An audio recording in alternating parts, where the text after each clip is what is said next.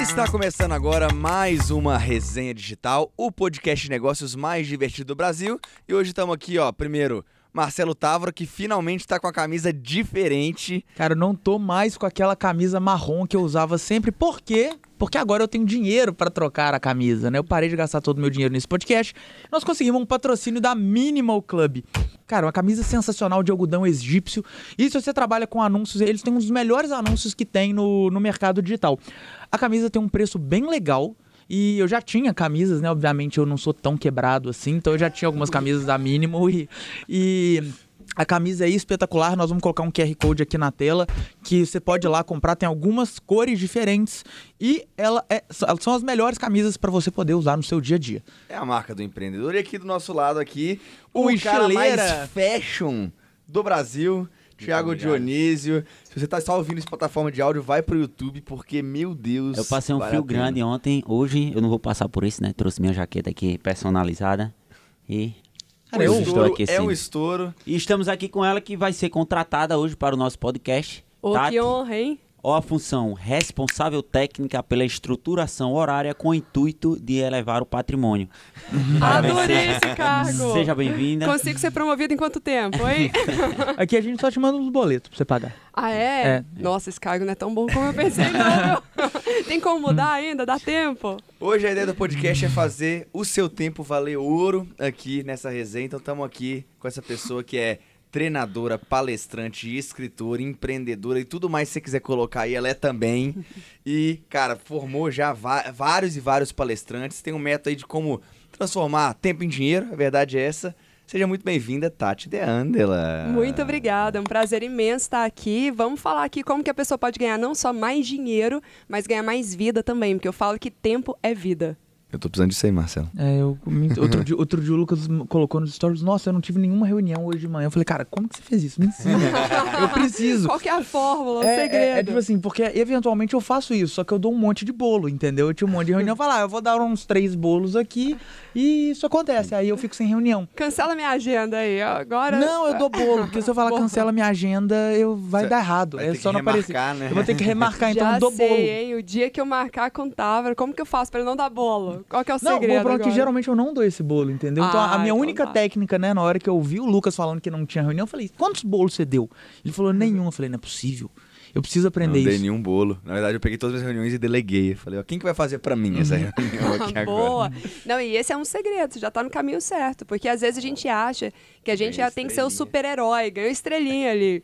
É, não, eu, eu tenho que estar em todos os lugares, tem que ser só eu, ninguém pode estar no meu lugar. Não, será que você não tem nenhum líder, nenhum representante que poderia estar ali e delegar essa reunião? Tá certinho. E outra coisa curiosa também, a esposa de vocês não fica com raiva, não? Assim, tipo, domingão, tarde, é, 4 horas da tarde, era pra estar tá curtindo com a família e aí tem que fazer uma reunião, alguma coisa do tipo. É, é fica. Já estão mais acostumados. É, fica, mas assim. Ah, Ela querendo namorar e vocês. A vantagem é que minha esposa gosta de dinheiro também, né?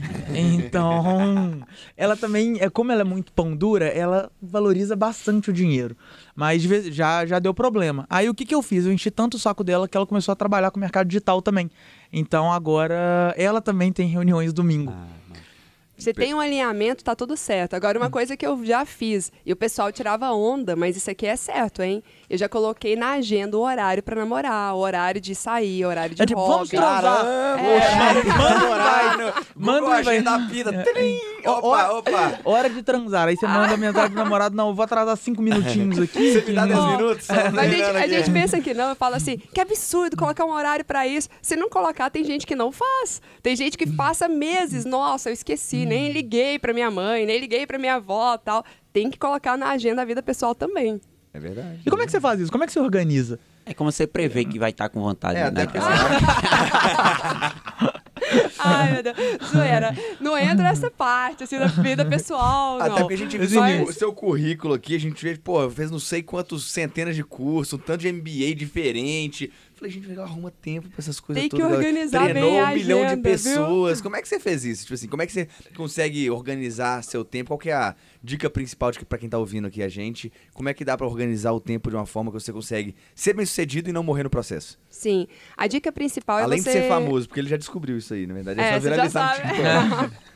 A dica principal é realmente você colocar ali na agenda, programando o que você quer, o que, que é prioridade para você. Então, por exemplo, eu percebi que quando eu entrei numa maratona de trabalho, é, eu fiquei 15 dias sem falar com a minha avó. E minha avó me inspira muito, minha avó é muito importante para mim. E ela falava, Tati, você tem que vir me visitar, tá fazendo falta tal. Na época eu morava em Goiânia ainda e fiquei 15 dias sem ver. Eu falei, não, pelo menos uma vez na semana eu vou programar aqui na minha agenda para ir visitar minha avó. E aí, todo dia, a gente, todo domingo, a gente combinava, vamos almoçar num restaurante diferente. Porque assim, eu também sou uma pessoa que não gosta de rotina. E aí muita gente fala assim, ai, Tati, eu não gosto de agenda, esse negócio quadradinho aí, porque eu sou mente criativa tal. Eu sou mente criativa. Só que na minha vida eu aprendi que eu só consigo ter resultados se eu tiver programado as coisas que são realmente importantes. Então o que, que eu fiz? Eu coloquei na agenda coisas da vida pessoal, coisas da vida profissional, o que, que era prioridade, o que, que eu ia delegar. E aí, fazendo essa seleção, eu consegui ter resultado muito mais rápido. E aí eu mudo a rotina. Por exemplo, academia. Você tem que ter rotina de ir para academia. Só que é chato fazer a mesma coisa todas as vezes. É chato você fazer uma reunião todas as vezes a mesma reunião. Então, o que, que eu faço? Programação diferente. Vamos fazer uma reunião em lugar diferente? Vamos fazer uma atividade física diferente? Agora, hoje eu quero fazer dança. Amanhã eu quero fazer Muay Thai. Depois eu quero fazer a musculação mesmo mesmo. E aí a gente vai selecionando coisas diferentes, mas mantendo uma rotina. Não, maravilhoso, maravilhoso. Mas uma curiosidade, que você falou alguma coisa, você falou sobre priorização. Isso é um negócio que é, é difícil, porque sempre tem algo mais urgente ali para a gente resolver. Como é que você faz essa diferenciação entre o que, que é urgente e o que, que é prioridade? Como é que você se organiza nesse, nesse ponto? Acho que é, talvez você e, e, diferenciar um pouco os dois, né? Sim. E essa é a luta de muita gente, viu, Tava? As pessoas falam, meu Deus, o que, é importante? O que, é urgente? A urgência parece ser importante, porque ela chega de última hora, assim, apagando incêndio, e aí você para para resolver a urgência. Mas nem tudo que é urgente é importante. Olha que profundo isso aqui, filosófico. E aí o que, que eu faço? A primeira Clarice coisa. É... Clarice Lispector. E aí a primeira coisa que eu faço é estabelecer o meu objetivo, a minha meta. A gente pensa que não, mas se você não sabe aonde você quer chegar, se você não estabelece claramente qual meta você tem, tudo parece ser importante. Aí agora, por exemplo, eu sei que eu quero fazer a minha empresa crescer em, crescer em X%.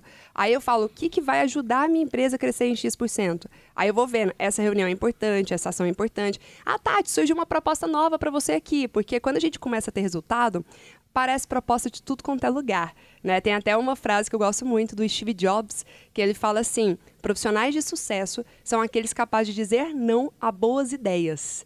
E esse é o desafio. Cara, se a ideia é boa, eu quero. Como que eu posso dizer não a boas ideias? E aí eu coloquei no meu livro vou, eu, que pessoas de sucesso. Vou até me esconder aqui. e a gente que tem ideia criativa o tempo todo, né? A gente quer abraçar o mundo. O, o Joel J ele fala um negócio interessante que ele sempre fala que todo, tudo é não, a não ser o sim óbvio. Sim. Então é, cara, parece legal é não. Ah, quem sabe é não, talvez é não. Então tudo é não, a não ser o sim, que é completamente óbvio. Então essa capacidade de manter o foco, né? Só que a gente ainda tem que treinar um bocado. É porque a, a, gente tem muito sim óbvio, né? Cara, isso é óbvio, vamos fazer. e aí, é óbvio, tá com mais sim Nossa, óbvio do que não óbvio é, aqui, vai. Exatamente. É. E até esse negócio de ajuste de tempo, prioridade, urgência, eu também queria entender, Tiagão, como é que você faz a programação dos seus vídeos?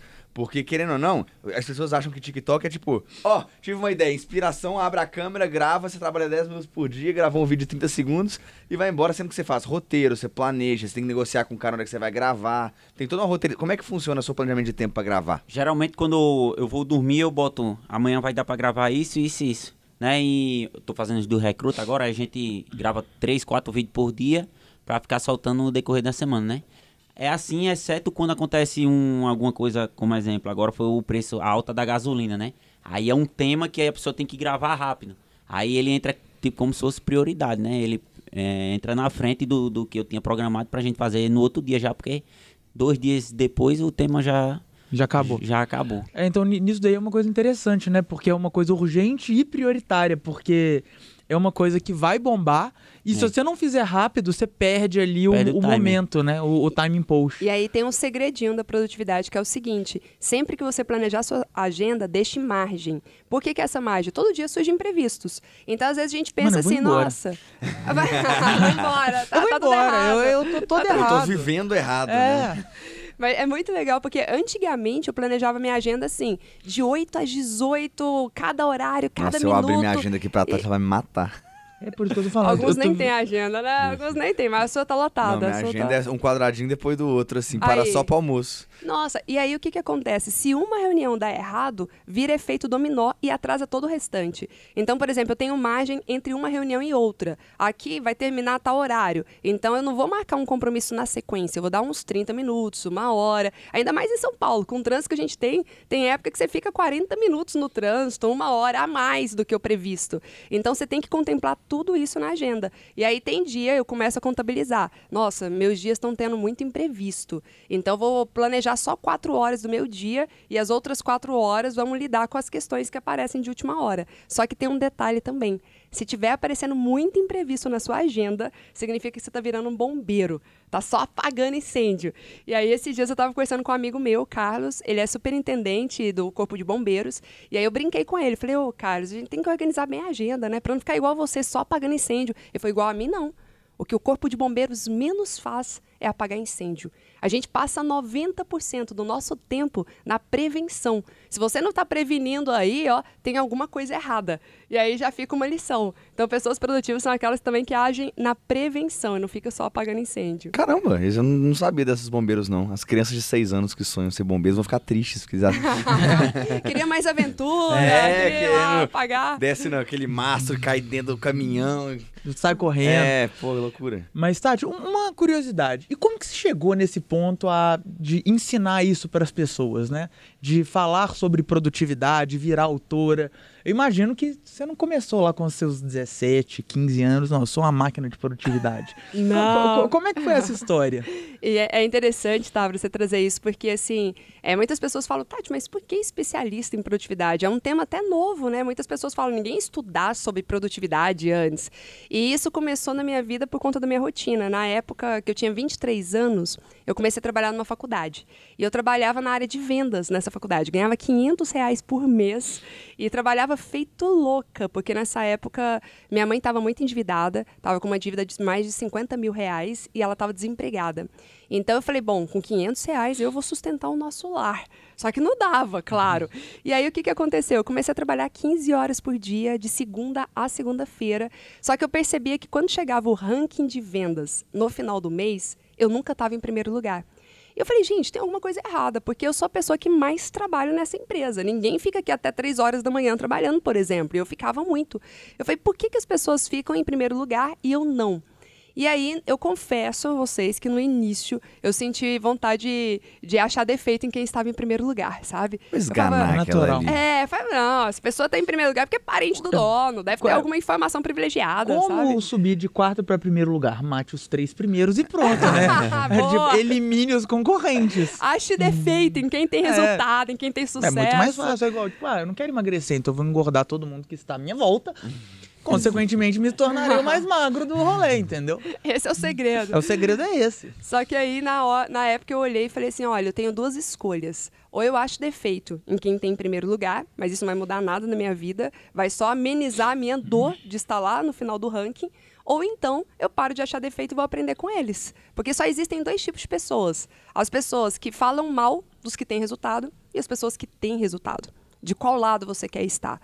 E naquele momento eu escolhi estar ao lado das pessoas que têm resultado. Então eu comecei a mapear. Eu sentei ao lado dos primeiros, número um, e falei assim: o que, que vocês fazem? Deixa eu te observar. Comecei a mapear isso. E aí eu comecei a mergulhar E em eles foram estudos. abertos na- no, no momento para te ensinar, para passar o conhecimento? Como é que Boa foi? pergunta. Alguns não foram, não, viu? Tive que observar mesmo, assim. Gera ficar reversa. vigiando. É. Mas outros, sim, outros foram mais generosos Porque e compartilharam é, algumas às práticas. vezes isso é muito mais fácil, né? Em vez de você ficar tentando arrumar defeito ou problemas no que as pessoas fazem, é, a maioria das pessoas é aberta, né? Ela tá Sim. disposta a ajudar. Então você sentar lá e falar, cara, o que, que você tá fazendo? Me ajuda. Não, e o melhor, as pessoas adoram ser elogiadas. Então você vira pra pessoa e fala: Olha, eu te admiro muito, você é uma pessoa que eu vejo que está performando, um negócio legal. Você consegue me ajudar? Posso tá, aprender de você? Todo mundo gosta de ser mentor. É. Sim. Quando, quando alguém, alguém menor vira pra você e fala, Thiago, você é muita inspiração pra mim, você manda bem no TikTok, na- nos conteúdos, você não fica tipo assim, Sim. bicho, senta assim, aqui, não, vou caramba, te dar umas dicas aqui. Esses vídeos aí tão uma bosta, mas tem que mudar. Tô brincando. Sacanagem. Não, e, e é interessante porque, assim, quando você coloca no papel de humildade, aí muitas pessoas sentem vontade de te ajudar. Claro que na área de vendas tem muita competitividade também, né? Meu Deus, Uhum. não posso passar meu segredinho aqui, minha fórmula mágica. Até porque geralmente o primeiro costuma ter outros bônus, outras Sim, coisas, né? Então. Ganha muito mais, então é uma competição, assim. Mas lá era uma competição saudável e a gente foi trocando ideia. Só que eu não parei por ali, porque eu sempre fui muito competitiva também. Então eu falei assim: eu quero ser a melhor do mundo. E eu comecei a mergulhar em livros, fazer muitos cursos, muitos treinamentos. E eu percebi o seguinte: que o que ia me diferenciar, além de, claro, estudar mais sobre vendas, o que ia me diferenciar, além de estudar mais sobre negociação, era ser mais produtiva. Porque o que me enrolava é: eu sou mente criativa. Quem é mente criativa não gosta de agenda. Olha que contraintuitivo. Hoje eu faço minha agenda, tenho agenda para a vida pessoal, a gente brincou aqui no início. Só que antes eu odiava fazer agenda, odiava planejar e odiava ter rotina. Só que eu percebia que isso me fazia esquecer de ligar para contatos, que eram contatos que estavam prontos para fechar a venda. Me fazia esquecer de só fechar contrato, coisas pequenas assim, que ia me fazer ter muito mais resultado. Quando eu comecei a colocar uma agenda e eu ficava competindo comigo mesma, aí eu criei uma gincana. Quem que vai ligar mais rápido? Né? E aí eu comecei, eu falei, nossa, fiz 50 ligações hoje, amanhã eu quero fazer 51. Amanhã eu quero fazer 52 ligações. Nossa, eu consegui dessas 50 ligações fechar 10 contratos. Amanhã eu quero fechar 11. E eu comecei a me desafiar nesse sentido. E é uma curiosidade, você vendia o que exatamente? Matrícula para aluno? O que? No, numa era faculdade? matrícula, era cursos de pós-graduação, MBA, cursos na média de 15 mil reais. Não era E uma aí- venda simples de fechar, né? Não era uma venda simples. E o que era interessante, assim, depois que eu comecei a colocar a produtividade em ordem e aprender com os melhores, em seis meses eu fiquei em primeiro lugar no ranking de vendas todos os meses. Daí o dono da empresa chegou até mim e falou: Tati, que, que você fez? Porque eu tava pensando em te mandar embora, né? Tipo, você era esforçadinha. Eu vi o seu esforço, vi a sua dedicação, a primeira chegar, a última a sair da empresa, mas você não gerava resultado. E do nada, você ficou em primeiro lugar no ranking de vendas todos os meses. O que, que você fez, garota? E aí eu peguei meu caderno e eu mostrei as minhas anotações para ele. Ele ficou pirado, ele falou: "Cara, não foi por acaso, não foi sorte, ela se preparou para isso". E aí ele falou assim: "A partir de agora, você vai ser gerente comercial". E aí ele me promoveu ali, ele quer, eu quero que você faça tudo isso que você fez com você. Eu quero que você replique para todo o nosso time de vendas. E aí foi onde eu falei, será que eu tive sorte ou será que esse negócio funciona mesmo? Deixa eu testar meu método aqui. E aí Ah, eu então foi a comecei primeira a testar chance de você testar o método na prática foi com a sua equipe com a de minha vendas. equipe, com a minha equipe interna. E aí, em um ano, nós quebramos todos os recordes, nós conseguimos muito resultado. Aí o dono da empresa foi comemorar com a gente num restaurante, era amigo secreto, que ah, confraternização de final de ano tal. E ele falou assim, Tati, quando a gente voltar no ano que vem, você não vai voltar mais como gerente comercial, não. E eu fiquei assustada. Falei, nossa, na frente de todo mundo, mas a gente está tendo resultado, né? Está tendo sucesso. E falou assim: você vai voltar como gerente nacional. E você vai ter a missão de fazer tudo que você fez aqui, você vai fazer nos 27 estados aonde nós estamos presentes. E aí, no ano seguinte, comecei a viajar feito maluca, replicando o método tal. E aí, no final do ano, a gente tinha multiplicado muito. Claro que tive que lidar com algumas crenças das pessoas, né? Por exemplo, cheguei numa unidade toda felizinha, achando vou viajar muito. Quem acha que vai viajar a trabalho e vai curtir? É muito legal. Nossa, Depois muito de- legal por três meses. É, exatamente. Aham. Já eu vi que não era bem assim. E aí eu cheguei no primeiro local, a empresa virou pra mim e falou assim: Tati, o que que você quer me ensinar mesmo? Porque eu tenho a sua idade só na área de vendas. Eu tinha 20 e poucos anos na época. E aí eu peguei e falei, bom, eu vou bater boca com ele aqui eu vou mostrar na prática, né? E eu tenho uma frase comigo que é, nada fala tão alto quanto os seus resultados. Então eu falei, vou mostrar por meio dos meus resultados que funciona, que esse método faz sentido. E eu comecei a colocar em prática e as unidades cresceram muito também. E aí no final do ano eu me tornei diretora, responsável pela área comercial e marketing de toda a faculdade e comecei a faturar um salário, faturar não, né? Comecei a ganhar o salário, empresário é uma coisa, de 50 mil reais por mês. Então, em cinco anos, eu saí de 500 para 50 mil reais por mês, aplicando esse método do meu caderninho lá da produtividade, que se transformou depois em um livro. Uma, uma coisa muito legal que você falou que eu que, que me chamou muita atenção foi justamente o método, né? Porque hum, a gente tende a achar é, desculpas, né, para outras pessoas terem resultado. Ou porque teve sorte, ou porque o pai é isso, ou porque aquilo, ou simplesmente porque a pessoa tem um dom. Né? Sim. E a partir do momento que você traz e processualiza, você prova que tem método para ter resultado, né? E é óbvio que tem pessoas que têm aptidões naturais para fazer alguma coisa. Tipo, pô, eu nunca vou ser engraçado igual o Thiago. Eu posso tentar, a mas gente tenta, a né? gente Mas tenta. falha Mas é, a gente fracassa consistentemente, né? Se tem um negócio que a gente, eu e o Lucas temos consistência, Tem é tentar consistência. ser engraçado e fracassar. Né? A consistência no fracasso que a gente tem. Mas isso daí, né, quando você cria um método e prova que isso funciona, isso pode ser replicável. E aí o esforço, ele consegue trazer resultado por mais que a pessoa não tenha dor. E outro ponto que eu achei muito legal foi justamente isso que você falou, tipo assim, você viu onde é que era a sua falha, né? Então, olha, eu sou uma pessoa criativa, eu tenho problemas de me organizar. Então, para eu ter resultado, eu preciso atacar esse problema. Né? Porque tem gente também que vira e fala: "Ah, eu tenho esse problema, eu não, eu sou, eu sou desorganizado". E beleza, eu sou assim. Né? E às vezes a gente precisa, a, a gente precisa ver, tipo, cara, eu tenho esse, esse problema, para eu atingir esse meu objetivo, eu vou ter que me esforçar para resolver isso daqui. Então eu, eu sei que eu tenho ali meu superpoder, que é da criatividade, mas eu tenho outras falhas que em determinado momento você consegue contratar pessoas que te ajudem naquilo que são melhores. Mas quando você está saindo do absoluto zero, você não pode ignorar simplesmente que você tem aquele problema e falar, ah, não, eu sou assim e tá tudo bem. Eu acho que a parte mais difícil é aceitar os defeitos. Eu acho que a gente é muito resistente em relação a entender que a gente não é perfeito e que a gente tem que melhorar algumas coisas. Então, quando eu passei por isso algumas vezes, na verdade. Quando eu montei minha primeira empresa, que quebrou, no caso, é, eu achava que minha ideia era muito legal. Tanto que quando eu conheci o Marcelo, eu fui vender ideia pra ele, ele olhou tipo assim, "Ah, que bosta de ideia, né? Mas. Super sincero. É, super. É, só que Não, a- eu não fui tão sincero. Eu falei, é. é, mas o Marcelo é sei. muito bonzinho, ele não falou isso na minha cara, não, mas deu pra perceber que ele não tinha gostado tanto. Eu achava que era uma super ideia. E aí eu tinha muito na minha cabeça que era aquilo, eu tinha vendido pra alguns investidores a ideia, aquele negócio todo, e eu tava me achando o próximo Zuckerberg, né? Eu achava que era o Zuckerberg dos intercâmbios, que eu tinha uma agência de intercâmbio. E eu achei que eu ia bombar. E as pessoas vinham criticar algumas coisas do modelo, porque é normal, né? A pessoa vem e fala, ó, isso aqui pode não ser tão legal, isso aqui não sei o quê. E eu super me fechava. Não, é porque você não entende, é porque você não tá dentro do negócio, é porque você não conhece o mercado. E eu achava que, não, o modelo era perfeito e não aceitava muitas críticas, e obviamente o resultado não foi legal. E esse negócio de desorganização piorou ainda a situação, né? Porque eu era eu sempre fui muito desorganizado. Nunca tive agenda, é, né, aquelas agendas de papel pra mim nunca funcionaram. Eu us- comecei mesmo a usar agenda quando eu descobri o Google Agenda, tipo, em 2020.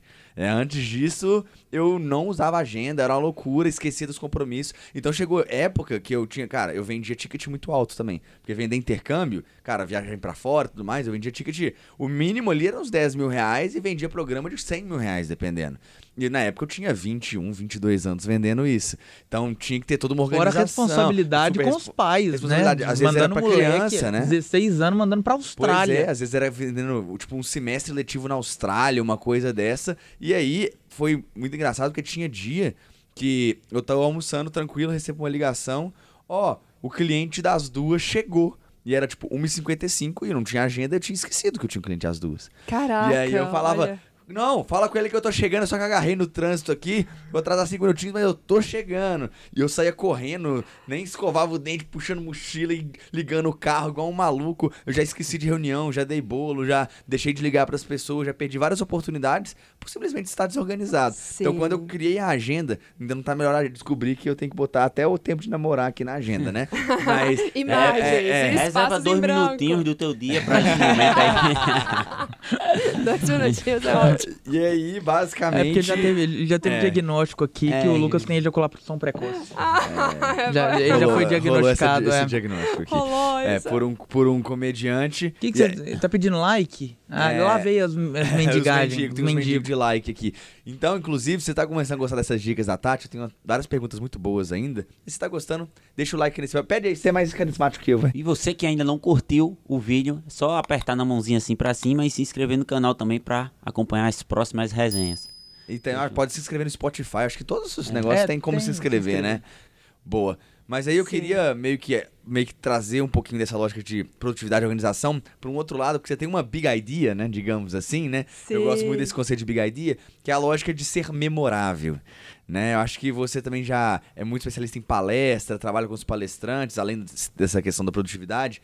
E eu acho que é uma dificuldade da maioria das pessoas é ser memorável, seja numa reunião, seja num evento, ou seja em posicionamento em rede social. O que, que são os princípios para ser uma pessoa memorável? Porque é uma dificuldade, eu acho que eu gostaria de ser mais, por exemplo. Olha, já, já é, mas eu vou, eu vou mostrar aqui o passo a Mas passo. só tem isso. uma outra coisa que depois disso tudo a Tati ainda quebrou. Depois eu queria saber mais dessa história. Ah, é? Não, não, calma aí. Então esquece, não, não, esquece, É esquece o memorável. Sim, ganhou já 50 pau por mês. E aí, calma, voltamos É. memorável já já. Eu, Eu, não sabia, eu não sabia desse spoiler. É, Pô. eu- Sim, mas, e olha que legal, assim, só um ponto do que o Távaro trouxe, da questão da organização. Nossa, eu não sou organizado, mas eu tenho que ser organizado tal. E aí o que, que acontece? Há muitas pessoas pensam, e eu pensava lá atrás, que ah, é muito chato, né? Esse negócio de produtividade, planejamento, organização é muito chato. Só que não precisa ser chato, ele pode ser prazeroso. Então, uma das coisas que eu desenvolvi foi a produtividade personalizada. Porque você vai adaptando a produtividade para o perfil que você é. Tem perfil que é metódico, legal. Quem é metódico vai ser fácil aplicar tudo isso. E tem perfil que é como eu, e acho que muitos de vocês aqui são um perfil mais criativo. Quem é criativo é o oposto da produtividade. Né? No disco a gente fala que é o influência, que é o influência é o oposto da produtividade. Então a gente tem que sim trabalhar em nós para a gente conseguir ter muito mais resultado. E aí o que aconteceu foi que eu comecei a me moldar de tal forma, eu comecei a me transformar, porque eu não tinha um talento natural, mas com o método foi muito mais fácil de ter resultado. E aí eu saí da faculdade e resolvi empreender. Então eu resolvi montar minha empresa. Quando eu saí da faculdade, ganhando é, que- 50 e como é mil que você reais pe- resolveu pedir essa demissão? Porque o cujo oportunidade é alta. Eu tô ganhando 50 pau por mês. Não, calma, deixa eu largar isso aqui e vou começar do zero de novo. Muito boa a sua pergunta. Tão boa a pergunta que aí vai, vai trazer uma inspiração aqui pro pessoal. Eu não tive coragem. Eu fiquei um ano eh, pensando, nossa, eu gostaria de empreender. Um ano pensando, eu vou montar um negócio. Mas ganhando 50 mil reais por mês, eu era maluca de sair de lá? De jeito nenhum. Até que eu comecei a entrar numa treta com o diretor financeiro. E geralmente é mais fácil, né? Porque diretor de marketing e diretor financeiro não combina muito bem, assim. Não, é, é uma treta que geralmente acontece, porque um É. quer gastar e o outro não quer. Exatamente. Eu falava, eu tenho que investir. E ele falava, você tá gastando. Eu falei, não tô gastando, eu tô investindo. E aí começou a briga, assim, sabe? E a briga foi durando, durando, durando, até que eh, teve uma armação lá pra eu ser mandada embora. E quando eu fui mandada embora, meu mundo desmoronou. Eu falei, o quê? Tipo, eu pensei em aposentar lá. Na... Eu falei, tava tão bom, tava tão confortável, eu me quantos anos na divertia. época? Eu devia ter o quê? Uns 28, 28 anos, mais ou menos. Caramba. Nessa época. É, você pensa assim, estou com 28, ganhando 50 pau por mês, se eu ficar aqui mais 30 aninhos, Tá tudo certo, que dá pra né? aposentar bem. E eu já tinha seis anos de empresa, tava super segura, assim, já sabia fazer tudo, já era Mas você respeitada, recebeu um já tinha dinheirinho poder. bom de rescisão, né? Seis anos e tal. Pois é, aí juntou a rescisão, né, de ter sido mandado embora com o dinheiro que eu tava juntando, porque eu não conseguia gastar os 50 mil reais por mês, até porque eu trabalhava muito ainda nessa época. E aí o que que aconteceu? É, eu tinha mais de um milhão na minha conta. E eu falei, bom, vou empreender. Vou Isso é montar minha raro. empresa Um milhão antes dos 30 como funcionário como funcionário. é um negócio Olha, extremamente raro de acontecer. Não, é difícil demais. sim. É um milhão antes dos 30 já não é uma coisa de padrão, né? Mas antes dos Exato. 30 como funcionário é muito difícil. E, e sim, teve, teve um ponto também que eu tinha aberto uma sociedade da faculdade em Fortaleza e Teresina. Então eu era sócia. Só que a partir do momento que eu desvinculei da faculdade, aí eu já vendi minha parte lá da, da sociedade, porque aí eu saí total. Falei, não vou ficar aqui na faculdade mais não, vou empreender. E aí eu fui montar um, um outro negócio, e aí o que, que aconteceu foi que eu fui toda arrogante, né? Tipo assim, nossa, cheguei com menos de 30 no primeiro milhão, cheguei com menos de 30 é, num cargo top de executiva. Eu sei tudo. E eu achava que eu sabia tudo. Só que o jogo de você ser executiva é diferente do jogo de empreender. De repente eu comecei a me deparar com contratos que eu não precisava agir com tantos contratos quando eu era só diretora. Eu comecei a ter que lidar com contabilidade, impostos, finanças, fluxo de caixa. Eu falava, ai, tem como delegar isso aqui para alguém? Mas e eu comecei a delargar. Eu não comecei a delegar, eu delargava. Toma que o filho é seu. Contratei a agência, porque eu comecei no marketing tal, mais ou menos nessa época também. Aí contratei agências e eu falava, se vira aí, faz aí, porque tô, tô te pagando, né? E eu não queria me envolver no processo. E aí o que, que aconteceu? Cinco agências deram ruim. Tudo. Ele, perdi dinheiro, perdi 50 mil reais em uma, perdi 100 mil reais em outra. E assim, e é por volume, porque quando você tem dinheiro, você não tem muita preocupação, né? É quanto? 50 mil? Ah, ok. Pago à vista, me entrega aí depois. E aí, uma das agências, até a sociedade foi desmanchada no meio do processo, perderam meus vídeos. Passei por muito sufoco. Aí chegou um momento que eu falei assim, gente, o que está acontecendo? Eu vi vários erros que eu estava cometendo, só que eu fui olhar na minha conta para pagar o salário dos colaboradores, tinha zerado a conta. Foram dois anos de prejuízos mensais, e com esses prejuízos de aprendizado, eu paguei uma universidade muito cara, que é a Universidade da Vida, tinha zerado. E no que zerou, aí eu peguei e falei: bom, eu tenho mais três meses para pagar os colaboradores aqui e tentar fazer dar certo. O que, que eu vou fazer? Vendi meu carro, vendi o carro da minha mãe, só que ainda não era suficiente, porque eu saí com a mentalidade da faculdade, que tinha 27 unidades, e eu montei uma, um baita escritório para mim, com vários colaboradores, logo de início. Olha o primeiro erro, né? E aí eu tinha um, um caixa, assim, um, um custo fixo muito alto por mês. E aí eu falei, só vender os carros não é o suficiente, o que, que eu faço para pagar mais? Tive que fazer um empréstimo de 100 mil reais.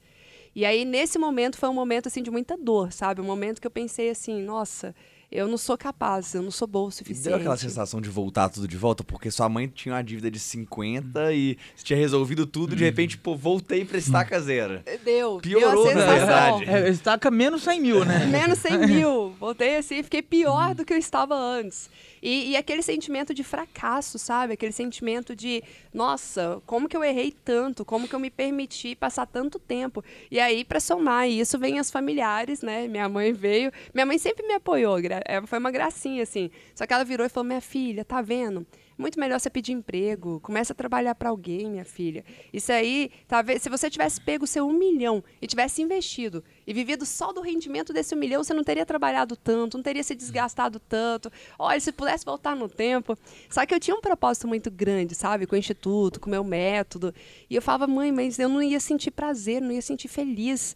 E aí, quando estava doendo muito, eu lembro direitinho que eu tinha ido fazer um curso e nesse curso eu virei para uma pessoa bem sucedida no marketing digital, né? E aí eu virei e falei assim: olha, eu já tentei isso, já tentei aquilo, fiz parceria com a agência e tal. Onde que eu tô errando?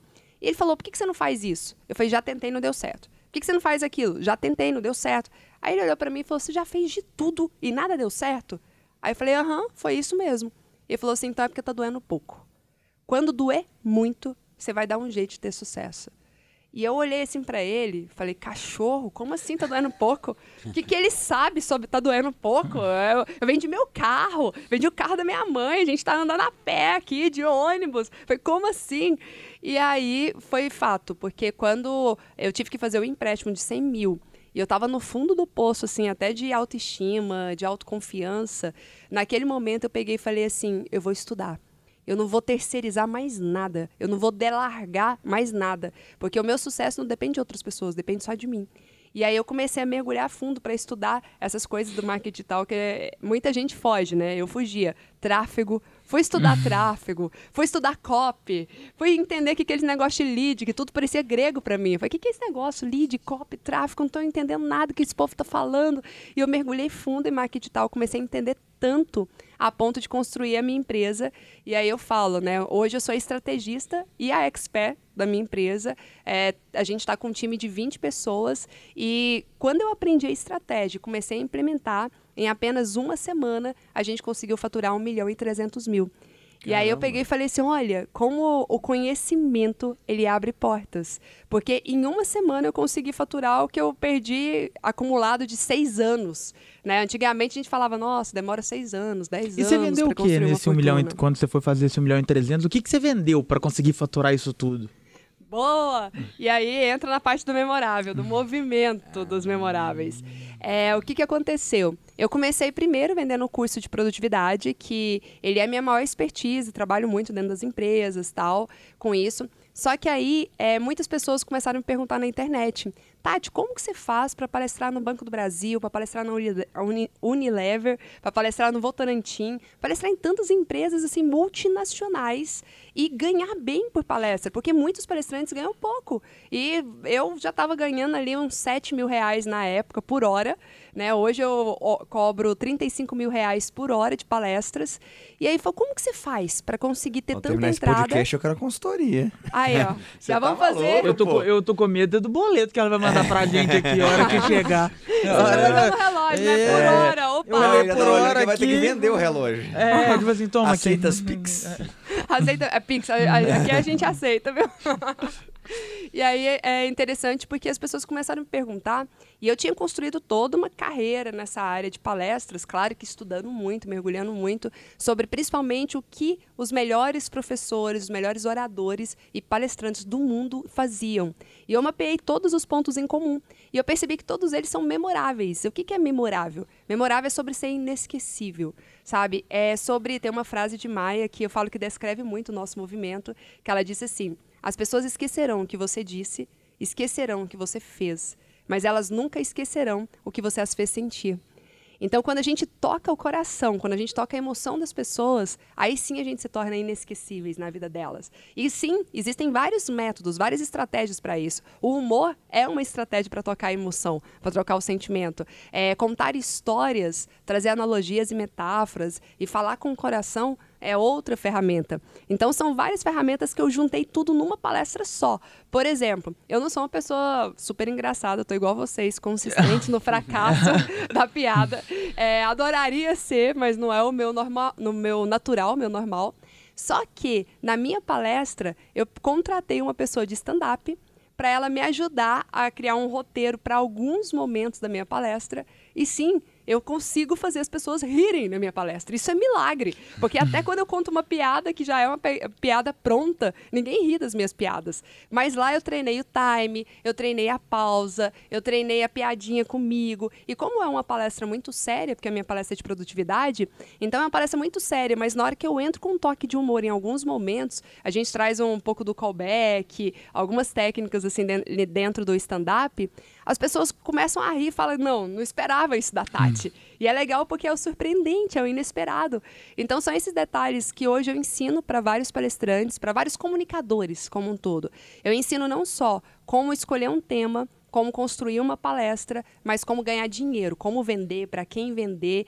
Palestrante iniciante hoje ganha em média 5 mil reais e palestrantes tops é de 35 mil reais para cima. Tem pessoas que estão ganhando 70 mil reais, tipo o pastor Cláudio Duarte, Mário Sérgio Cortella, já estão nessa faixa de 85 mil reais. E aí o detalhe é, as pessoas falam, ah, ganha por hora, mas não palestra o tempo todo, né?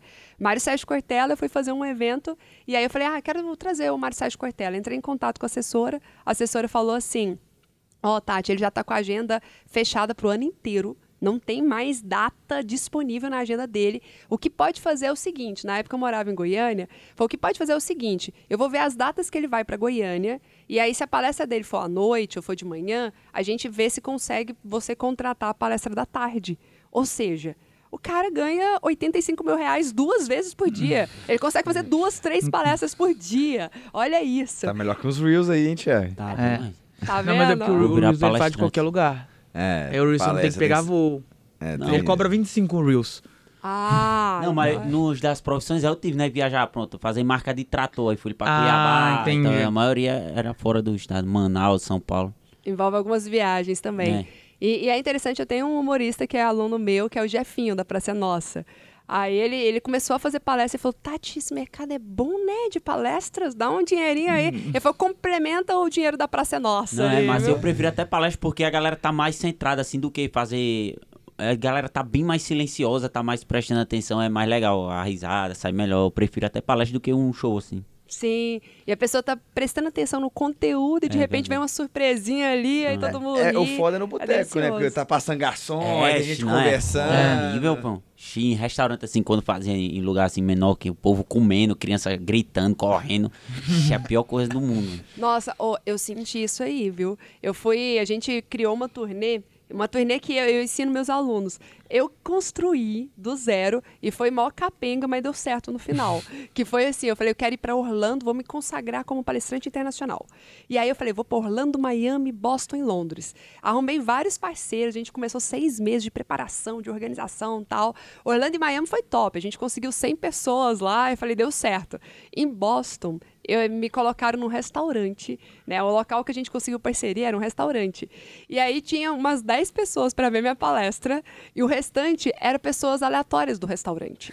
Então, enquanto eu tava fazendo palestra, tinha 10 pessoas me ouvindo assim, ou tentando me ouvir. Era em português ou em inglês? Era em português. Ainda- ainda Para era isso, né? brasileiros, é, para brasileiros que moram lá. Então tinham 10 brasileiros tentando me ouvir e o restante do restaurante comendo. E aí era aquele Bling, É, é, talher, sabe Nossa, aquele horrível. barulho, e todo mundo conversando, e tinha uma musiquinha de fundo. Eu falei, dá pra tirar a música de fundo pra palestrar aqui?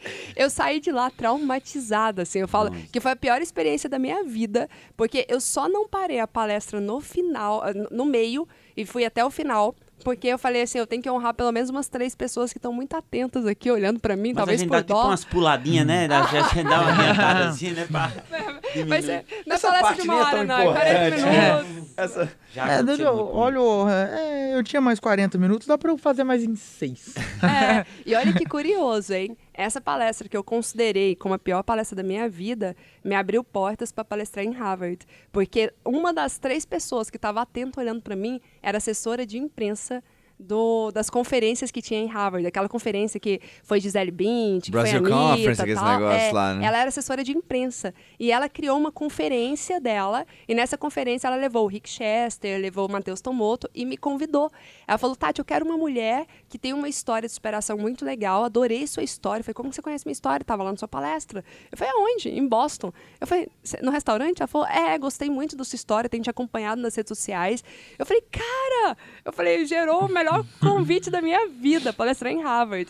Mas foi a pior palestra, assim, na época foi sofrido, viu? E aí, uma dúvida, por exemplo, beleza, eu tenho um, ah, uma pessoa tem um conteúdo legal, ela quer começar a dar palestra, acho que ela pode ser um negócio interessante. Por onde ela começa a dar palestra? Como que ela consegue a primeira parceria, a primeira empresa interessada? Como que ela entra em contato? Ela tem que entrar em contato, ligar pra empresa e ver se tentar vender? Como é que funciona o processo de você conseguir começar Até pra definir o tema, né? Tipo assim, o que, É. que eu falo? Até, tipo, como que você consegue se vender pra empresas pra começar uma carreira de palestrante? Como é que seria o primeiro passo? Sim, o primeiro passo é definir o tema mesmo, porque muitas pessoas falam assim: ah, Tati, não me contrataram para palestra. Eu falo, mas qual que é a sua palestra? Ah, eu não tenho. Uai, mas como que você quer vender um produto que não existe, né? Então a primeira coisa é vamos montar esse produto.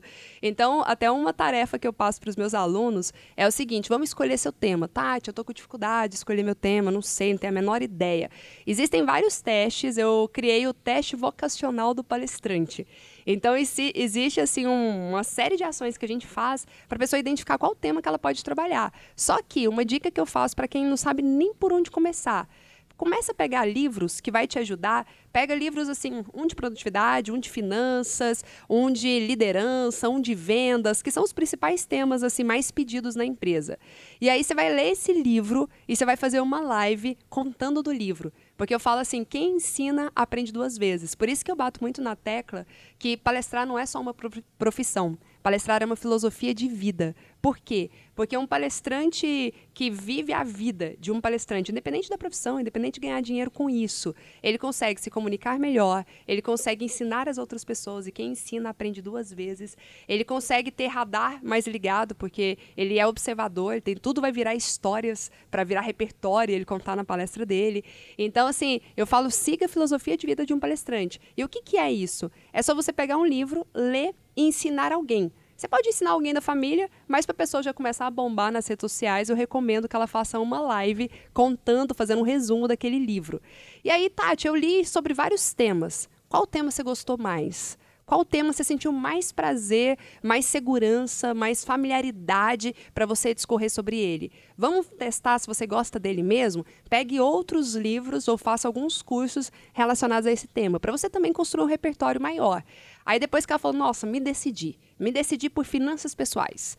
Ou me decidi por vendas, ou por motivação. Ótimo. Então, mergulhou fundo nisso agora, tem um roteiro, aí eu passo todo o roteiro de construção da palestra. É legal assistir outros palestrantes também, para ir construindo o repertório. E aí sim, que você tem um formulário, a gente tem um portfólio dos palestrantes, a gente tem um vídeo institucional. Aí sim você vai atrás de começar a vender isso.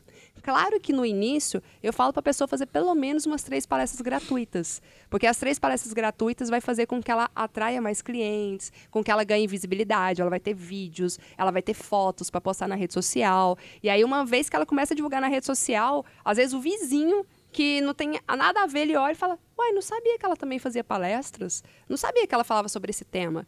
Gostei. E eu trabalho numa empresa que está precisando disso.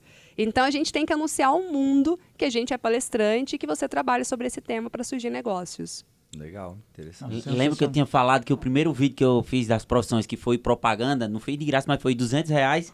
Mas aí abriu um leque que foi o povo, eu quero fazer minha empresa. Aí que foi que deu aquela. Porque quando foi a galera que viu que, tipo Que- assim, pô, o Thiago tá fazendo pra fazer. algumas outras empresas, né? Não é, É. só humor, né? Tem empresa pô, legal. É a mesma coisa que os influencers fazem quando eles nem ainda são pagos, mas começam a divulgar várias coisas e É. marcar o arroba da Mas- loja, da empresa. Aí a pessoa fala, hum, então quer dizer que ele já deve fazer essas propagandas. Aí, vai, com- chama vai é, contratando. justamente. E uma dúvida aqui. É... Tá, a gente tá falando sobre produtividade, sobre palestra, e aí você tem o TikTok, né? O Instagram, que, tipo assim, você usa pra ganhar dinheiro, né? A gente usa pra ganhar dinheiro, mas a maioria das pessoas não. Como que é esse equilíbrio, assim, de usar da produtividade com. Ah, eu tô à toa aqui numa reunião meio chata, deixa eu abrir meu TikTok e passar nas próximas uma hora e quarenta aqui vendo coisas aleatórias. O que, que você dá de dica, assim, para as pessoas pararem de fazer isso? Com- como que você. Com a faria- rede social da forma certa, É, né? Da, da forma, forma produtiva. Não necessariamente da pro- produtiva, mas tipo assim, porra, aquele é o meu momento que eu não vou fazer nada. Tipo assim, de. Bota na agenda, hora É. de ver TikTok? Boa! Hora de lazer, hora, hora de ócio criativo. Tem que colocar isso aí na agenda também.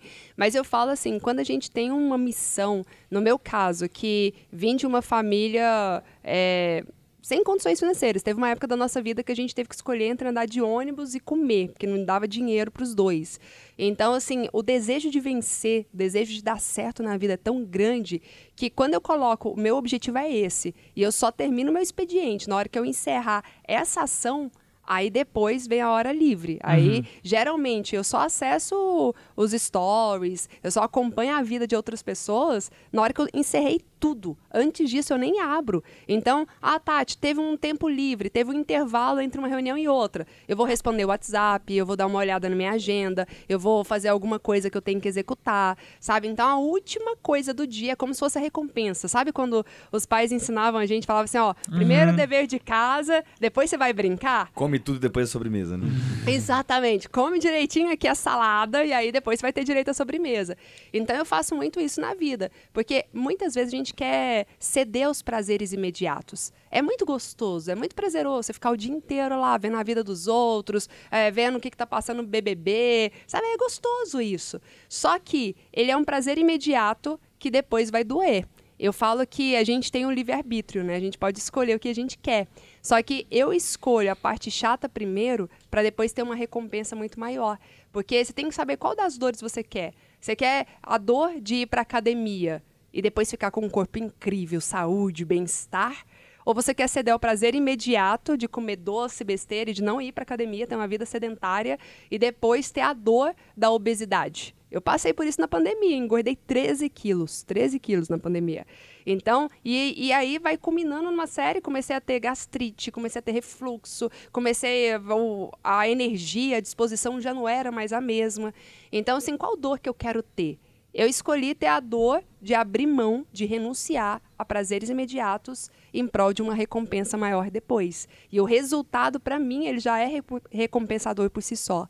Então, assim, o que eu faço é isso. Foco no trabalho durante o expediente e aí, ah, no intervalo do almoço, tá bom, eu me dou ali, mas tem um quase um despertador, porque já tem outra reunião na sequência. Então, já tem as reuniões ali. E uma coisa que você pode fazer também, que é legal, Tati, eu não tenho essa disciplina toda que você tem, sabe? Essa garra, assim, essa vontade de dar certo, eu não tenho.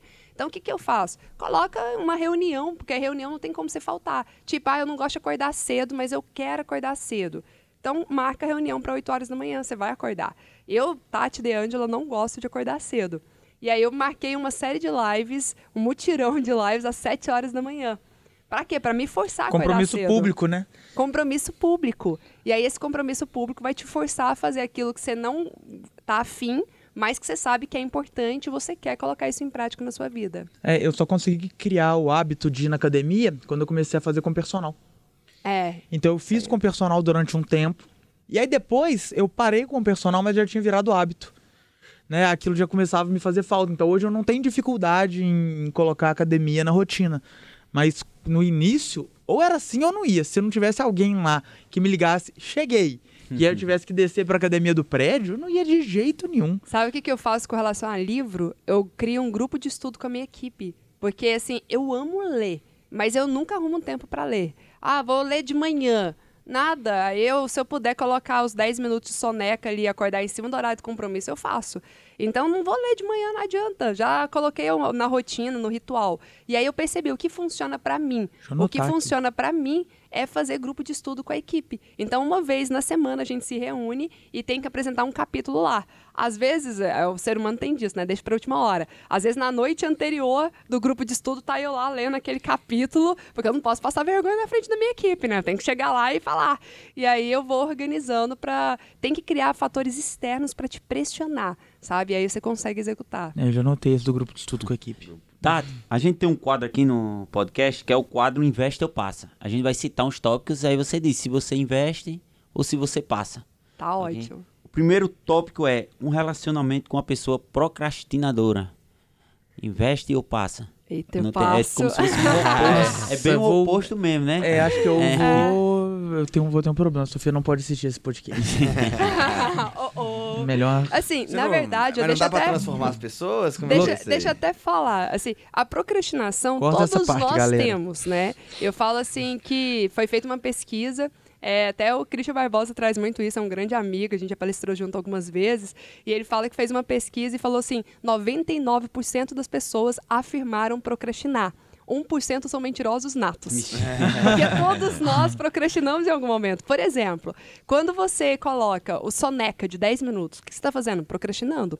Na hora que você está trabalhando ali, dá vontade de ir ao Eu coloquei banheiro. de Tá 1 hora e apertado. 40 hoje, o Soneca. Uma hora e quarenta. Uma hora e 40 de soneca é ótimo, hein? inclu- inclusive, a gente tava num mastermind esse final de semana e um aprendizado que a gente teve, um cara falou assim, cara, meu pai me ensinou um negócio que mudou minha vida. Nunca tome decisões na horizontal. Igual Boa. faz, colocar soneca no despertador. Boa, boa. E aí, outra procrastinação é quando você está concentrado, trabalhando ali, olhando o trabalho, e aí dá vontade de ir ao banheiro. Tá apertado, começa a dançar na cadeira, fala, deixa eu só concluir isso aqui do trabalho para poder ir ao banheiro. Você está procrastinando? Tinha que ir logo.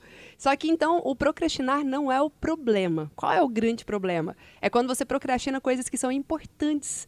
Então, assim, procrastinar coisas pequenas, legal, todo mundo faz. Agora, procrastinar coisas decisivas, coisas que vão mudar a sua vida, coisas que realmente vai gerar mais lucro na sua empresa, né, ou um crescimento profissional para você, aí é que são elas. Então, a gente tem que criar e sim, existem várias formas. É o que você falou, tem como mudar? A pessoa tem, só que ela tem que querer. Né? Se ela quiser, existem vários métodos, vários recursos para ajudar a vencer a procrastinação. Outro tópico, acordar 5 da manhã.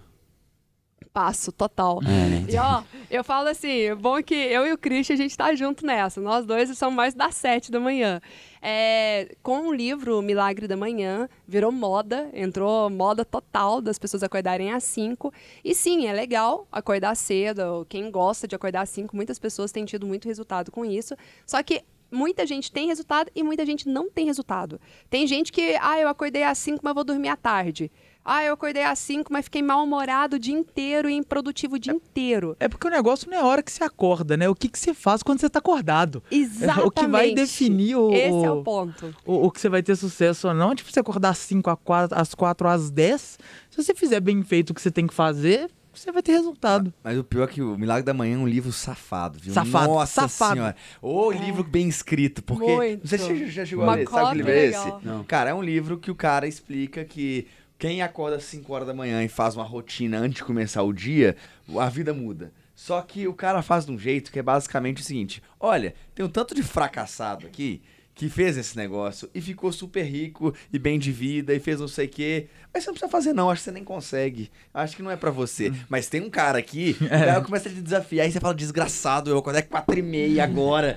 O, o livro te deixa puto. E é muito bem escrito por causa disso. Aí eu li uma vez, comecei a fazer. Obviamente não tive muita Durou uns 30 dias. Aí Nossa, depois... você durou muito. Eu durei 4. Não, eu durei uns 30 dias. Aí depois eles lançaram o Milagre da Manhã para empreendedores. Acho que tem, acho tem várias versões do Milagre da Manhã agora. Aí eu li de novo, falei, caralho, esse negócio é muito bom. Eu comecei de novo, durei mais uns 30 dias. Mas foram bons 30 dias. Acho que eu tenho que ler todo mês esse livro. Tem que ler todo mês pra renovar. Você lê todo final de semana, né? Às É. vezes as coisas melhoram. Mas eu falo assim que antes de fazer parte do clube das 5, tem que garantir que você faça parte do clube de quem dorme de 6 a 8 horas por noite. Porque você dormir pouco também, isso te torna improdutivo. Você não vai ter um nível de concentração, de rendimento durante o dia. Então, pelo menos umas 6 horas aí por noite, isso é crucial. Então, o que, que eu faço? Eu sou uma pessoa muito no noturna. À noite eu tô assim no auge da produtividade, eu consigo ter ideias, eu consigo pensar. Aquele livro que eu comecei a escrever e não saía do papel, assim, não, não conseguia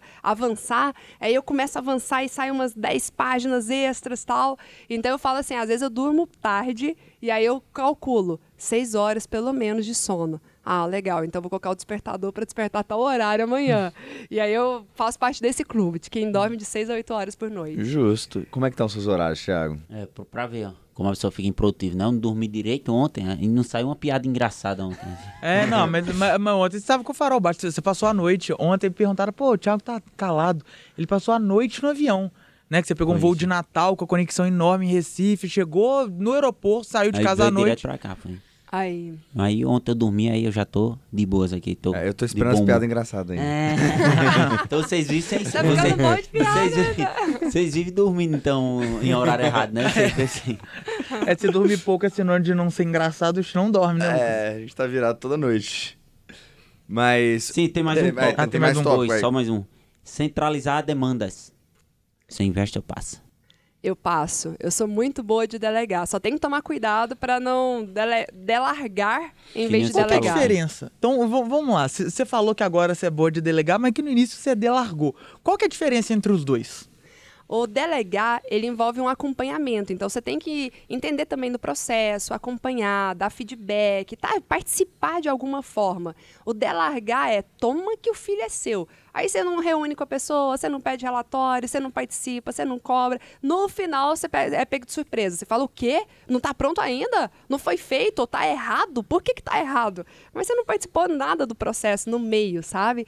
Então, por exemplo, é, quem é agência na área de marketing e tal sabe muito isso. Quando o expert envolve, ele faz a reunião, ele participa, ele traz ideias, ele contribui, ele entende o processo uhum. dos bastidores. Agora, quando aquele fala, tome que o filho é seu, ele não entende nada do bastidor não participa de nada, né? E também não faz a parte dele porque ele não está sabendo nem o que, que ele tem que fazer, ou de que forma que ele pode contribuir. E era assim que eu fazia lá no passado, eu delargava total. Eu acho que para delegar tem, tem alguns, alguns pontos que são, que são interessantes. A primeira coisa, a hora que você vai delegar, é aquela tarefa a ser delegada, ela tem que ter prazo. Sim. Né? Então, tipo assim, você vai delegar alguma coisa para alguém, é quando que isso tem que ser entregue? Segundo, tem que ter um alinhamento expectativa. O que, que você espera que seja entregue? Então é ah, uma cópia, uma, um relatório de uma página de vendas. Beleza, tem que estar tá claro para os dois quais são os elementos que são esperados de uma página de vendas.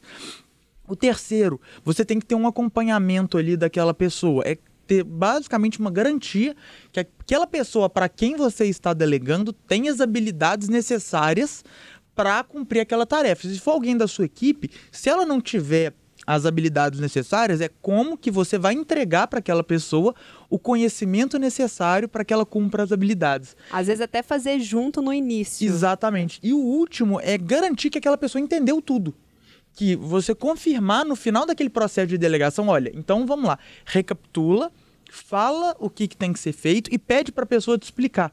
Porque aí você minimiza também a chance que você tem de miscommunication, né? Tipo, de não tá todo mundo claro. Você fala com suas palavras e pede para a pessoa te explicar. Porque, inclusive, reforça, né? Igual você falou, quem ensina é, aprende duas vezes. Quando a pessoa fala, ela até internaliza aquilo que foi, que foi combinado, né? Então o processo de delegação tem. E geralmente quando você delega e dá errado, 99% das vezes a culpa é sua.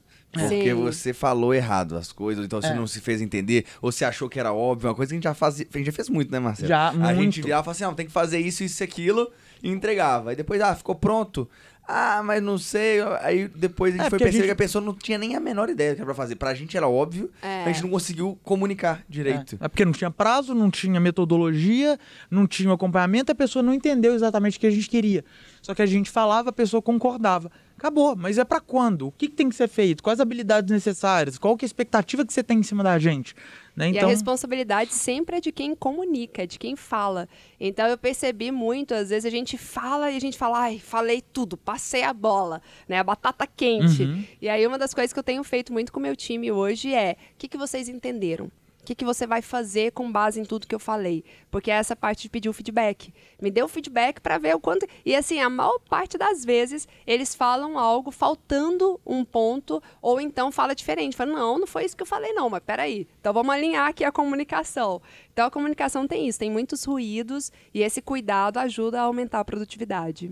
Massa. Tem uma coisa que eu fiquei curioso também, porque você é escritora, né? Então Sou. você fez, publicou livros e tudo mais. E até um processo que a gente tá até lá na empresa, tô querendo publicar um livro, a gente tá preparando isso também. Eu queria entender assim, qual que é a importância, qual que foi a importância de posicionamento pra você, você ter livros publicados, você também se posicionar como escritor, como isso te ajudou na vida de palestrante, de especialista? É uma coisa muito legal ou é só porque, tipo, ah, sempre quis, é foi um sonho da minha vida ou foi estratégico? Foi estratégico demais. Inclusive, eu recomendo que todos os meus alunos, é, até brinquei esses dias com a minha equipe, né? Porque eu recebo um monte de presente de livro dos alunos. Hoje a gente está com mais de 3 mil alunos e eu recomendo que todos eles sejam escritores. Aí eu falei, vou ter que fazer um escritório só de livro dos alunos, porque todo dia chegam uns três, quatro livros novos. Eles, ô, minha mentora, não sei o que, tal. Então, assim, por que, que é estratégico? Porque ele gera mais autoridade. Não é todo mundo ainda que é escritor. Tá, tá aumentando o número, mas não é tanta gente. E você conseguir ter um livro é uma forma de você eternizar a sua mensagem, sabe? É uma forma de você deixar um legado. E o livro, ele chega a lugares que a gente nunca imagina, sabe? Tem pessoas que leram meu livro e falam, Tati, eu te conheci pelo seu livro. E aí, quando você tem uma vitrine, por exemplo, de estar nas principais livrarias, de estar na Amazon, da pessoa ir no aeroporto e ver o seu livro no aeroporto. Como é que você consegue pra isso acontecer? Isso é só no por aeroporto, estar na, É só por meio da livrarias? editora. É, quem for fazer livro independente não consegue. Já busquei negociações, não dá. Eles só negociam com a editora, porque é- a editora é o intermediário. Então, eles que fazem a distribuição de livro nas principais livrarias. E aí, claro, quando você faz com uma editora que tem mais é, poder de entrada, mais poder de negociação, seu livro vai estar em mais locais. Agora, às vezes, acontece da pessoa, ah, eu fiz com uma editora pequenininha ali e ela não consegue distribuir meu livro no aeroporto. Acontece. Então, hoje, as duas maiores editoras é a editora Gente e a editora Buzz. Então, essas têm mais entrada. E tem a Literária, que eu também gosto muito. Tem umas outras que também estão conseguindo ter umas entradas tem a Companhia das fortes. Letras também, que tem Companhia Entrada das. Letras, HSM está conseguindo ter uns autores bons lá. Então, é, e aí, aí é que tá. Porque quando é por editora, a editora tem que gostar do seu conteúdo, ela tem que gostar do seu livro. Né? Se a gente for olhar só aquele livro do. Tem até um filme, Harry Potter. Aquele livro, quanto tempo foi rejeitado nas editoras? Nenhuma editora aceitava o livro. E olha o que, que virou o Harry Potter. Deve ter Então, gente que deve ficar muito puta com essa história, né? Deve ter gente que deve falar, puta merda. Que oportunidade que eu Errou! perdi. Errou! Então, o primeiro ato é você convencer as editoras de que seu livro vale a pena, de que seu conteúdo é bom, ser aceito nessas editoras. Claro que o network conta muito. E uma das coisas que deve ajudar muito hoje é você ter audiência, né? Sim. Porque hoje você tem, sei lá, 370 mil seguidores. É, você lança o seu livro, você faz um papel de marketing inicial que a própria editora teria que fazer e você ajuda, né? Você Com faz uma certeza. divulgação grande para uma audiência. Não, e aí nesse caso a editora já fica tranquila, já fala, não, pode vir, você quer mais livro, tal. Eu falei que esse ano eu quero lançar o terceiro livro, e aí eu já falei lá com a editora, gente, a editora falou, claro, só me mandar, a gente já vai fazer, tal. Porque o último livro a gente fez um trabalho muito legal com ela também, saiu em primeiro lugar na Veja, como mais vendido, aí se tornou best-seller muito rápido no período de pré-venda. Então, assim, com a audiência, você consegue ter uma adesão muito maior. Você vende só para o seu público ali e já consegue ter retorno. Mas as livrarias e pessoas que nem te conhecem, rapidinho você consegue ser best-seller. E Tati, hoje você tem seus livros, suas palestras e seus treinamentos. Sim. O que, que dá mais dinheiro? Boa! Ó, os treinamentos, não. O livro, é, até fazendo um, um ponto assim, é muito raro você ganhar dinheiro com livro mesmo. Ele é mais para gerar poder, autoridade, para abrir portas. A Carol Por exemplo, ganha. Carol Costa, ela ganha dinheiro com livro. Sim. Ela ganha um- Você faz uns funis de venda aí também, né? Vende milhões. É, dá não, no, no caso dela, né, de, palestras. de, de jardinagem, ela ganha, mas ganha muito por causa do tamanho dos lançamentos. A gente movimenta muita audiência, então ela ganha ali como autora uma bela grana ali de um. De livro. É, Mas um- representa o quê? Um percentual comparado aos treinamentos e outras coisas? Ah, eu tenho que fazer as contas, mas. Não, não é tão desprezível assim, não, sabe? É, no ó, caso dela. A gente pergunta, ela deve vir no podcast, a gente pergunta A gente números pra pergunta ela. pra Isso ela. tem acontecido muito no digital, Uhum. porque no digital você consegue ter uma escala muito grande, né? Então você faz ali uma campanha, um funil de vendas tal, ou você vende para alunos como um Dalcel, ou Uhum. como uma venda casada, e aí você consegue ter um resultado muito maior. Mas no mundo tradicional, fora o digital, as que pessoas o próprio autor não tem um poder de vendas muito grande, né? isso, porque mesmo que você venda, por exemplo, o mínimo para ser best-seller, é, depe- dependendo da categoria, geralmente é a partir de 10, 15 mil livros vendidos. Mas mesmo 10, 15 mil livros dá um dinheirinho, mas não é tão representativo, por quê? Quando você faz para editora, é, você ganha 10% de royalties. Uhum. Então você não ganha 100%. Por exemplo, quando eu vendo o meu livro nas minhas 4 É reais por palestras. livro, É. 5 reais por livro. Então, assim, é, e aí se for ter frete, se você for entregar, ou se for via as livrarias tal. Então, assim, é um percentual muito menor. Aí o livro já não é tão caro, porque geralmente livro é o quê? Uns 47, 50 reais, né? Dependendo do formato. Ainda você ganha 10% disso. Então é o, é o cálculo que você falou. E aí, mesmo que seja um volume de 10 mil, 20 mil, ele não é um montante tão significativo comparado aos nossos treinamentos, comparado às palestras, né? Então, assim, dá um dinheirinho? Dá. Mas, ah, eu quero viver de livros. Não, não Tem que recomendo. ser o Paulo Coelho, né? É, exatamente. Augusto Cury, Paulo Coelho, tem que ser milhões e milhões de livros vendidos pra você falar, ó, agora eu ganho dinheiro com livro mesmo. É possível? É, mas não é a principal fonte de renda da maioria das pessoas. Agora, com relação ao que eu ganho mais hoje, é com mais, mais com treinamentos, treinamentos e palestras. É Então, porque- tá muito casado, assim. Eu até falo, eu falo, ó, eu ensino para os meus alunos a ganharem dinheiro na indústria da educação. Porque uma palestra, minha- a- o meu livro é a minha palestra transcrita, basicamente. Então, assim, uma palestra, ela vira livro, a palestra vira treinamento, ela vira curso online. Então, a partir do momento que você tem a palestra, você tem a porta de entrada. E aí isso vai se estendendo para vários outros produtos. Aí eu chamo de império de produtos. Faz sentido pra caramba. Eu nunca tinha pensado Eu numa também palestra como a pedra fundamental ali, é, que começa todos os outros produtos. Faz muito sentido. Porque é a base da sua filosofia ali, o que te apresenta. Sim, a big idea, né? Toda É, a construção. Inclusive, é- nós vamos agora para um próximo quadro, que é o quadro Stalker. Que é basicamente Ó. a gente entra nas suas redes sociais para stalkear as coisas aqui, para fazer algumas perguntas, porque tem algumas, alguns tipos de, de, de, de publicações que a gente não entende 100%. Né? e a gente viu aqui a Tati toda fardada, aqui, Sim. adolescente. Conta um pouquinho como é que é isso aqui, esse antes e depois aqui, esse glow up. Sim, eu estudei em colégio militar. E aí, além de ter todo aquele rigor de colégio militar, na época eu era muito tímida. Eu falo que eu era bicho do mato.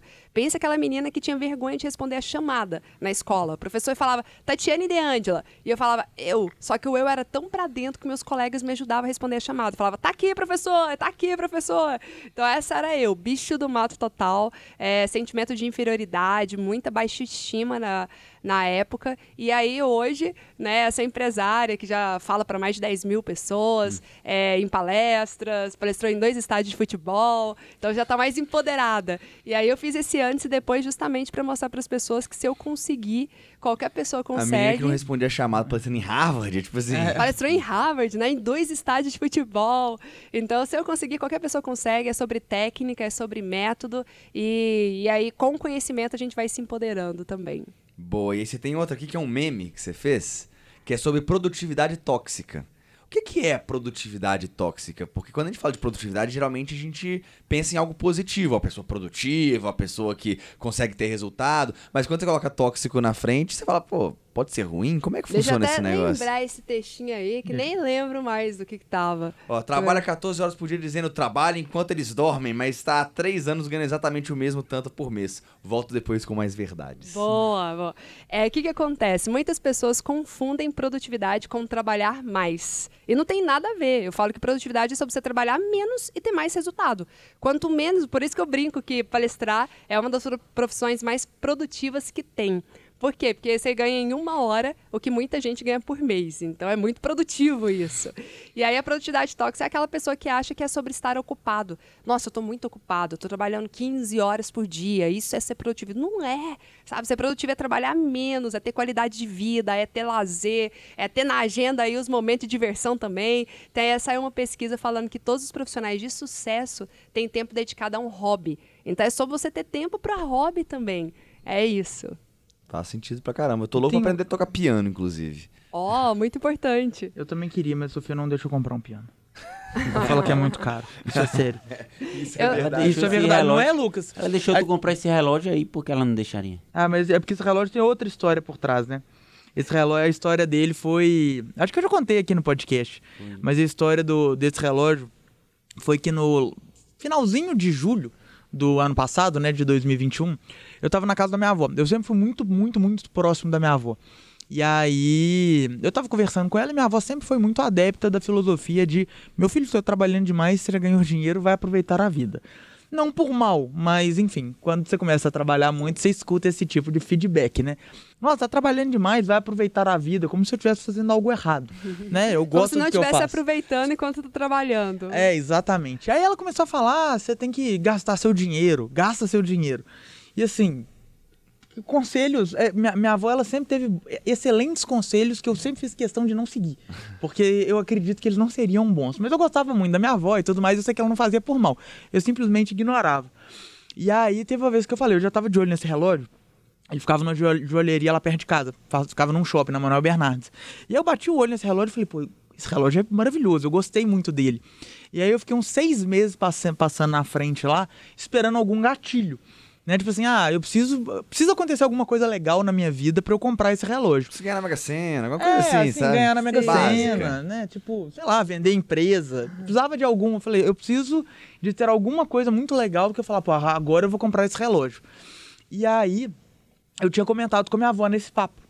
Falei, vó, mas tem esse relógio aqui que eu gostei. Aí eu peguei, ela falou, vai lá e compra. A gente, tipo, encheu o meu saco. Encheu meu saco pra eu comprar, que eu tinha que comprar, que relógio é muito legal, relógio é um negócio que dura. Se você cuida bem do relógio, é um negócio que dura, sei lá, é a vida inteira e ainda sobra de herança, né? Uma coisa, um negócio que dura dezenas ou centenas de anos. E aí ela hum, passou, saí, ela foi fazer uma cirurgia, depois da cirurgia deu, deram algumas complicações, ela foi pra UTI. E aí eu lembro, num sábado, véspera do Dia dos Pais, chegou a notícia do hospital que ela não ia voltar mais, né? Não tinha mais, não tinha mais solução. E o último papo que eu tive com a minha avó foi sobre esse relógio, dela falando pra eu comprar esse relógio. Eu falei, beleza. Aí eu fui lá na joalheria e É, comprei. é o, é o sinal que eu precisava, É, eu né? falei, eu precisava de alguma coisa pra comprar o relógio. Foi e quanto, Marcelo? Foi 42,590. Pra ser mais exato. Ah, Boa. Pergunta que não quer calar, hein? Foi 42.590. Mas aí eu fui lá e não, comprei. mas nesse caso valeu a pena mesmo. É, não é super super compraria. Não, e essa também, história você vai contar a vida inteira. É, exatamente. Sim. Bota relógio copy que dá ROI. da Roy. Ó, e uma coisa que você falou que me lembrou foi a história. A gente tava falando de vencer a procrastinação, né? Eu também trabalho muito com isso, com recompensa. Tipo, nossa, eu quero fazer uma viagem pro Caribe. O que, que eu vou fazer para merecer essa viagem pro Caribe? E aí eu fiz na, o primeiro livro que eu escrevi, eu pensei assim, gente, vou colocar um prazo, porque se eu não colocar um prazo, ele não vai sair. Coloquei um ano e três meses lá.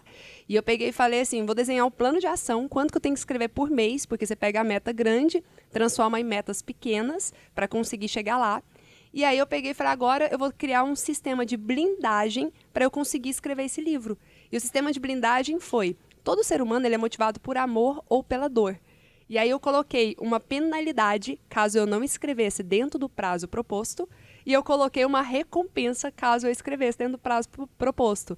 Então a recompensa era: eu vou fazer um cruzeiro no Caribe se eu conseguir escrever dentro do prazo, e a penalidade é: eu vou ficar careca se eu não escrever dentro do prazo. Caramba. Qual que vocês acham que motivou é, como mais? você não está careca, né? Aqui. Como- Qual que vocês acham que motivou O careca. mais? O careca, gente. É Às vezes eu chegava em casa cansada, eu falava, nossa, eu não cumpri o que eu tinha proposto, porque era assim, eu tinha que escrever como se fosse um artigo por semana, e aí, ao longo de um mês, eu teria quatro artigos que comporiam um, um capítulo do livro. E eu fui fazendo mais ou menos assim, sabe? E aí eu falei, nossa, essa semana eu não consegui escrever um artigo pro livro, e agora? E aí eu só vi a cena, eu ficando careca.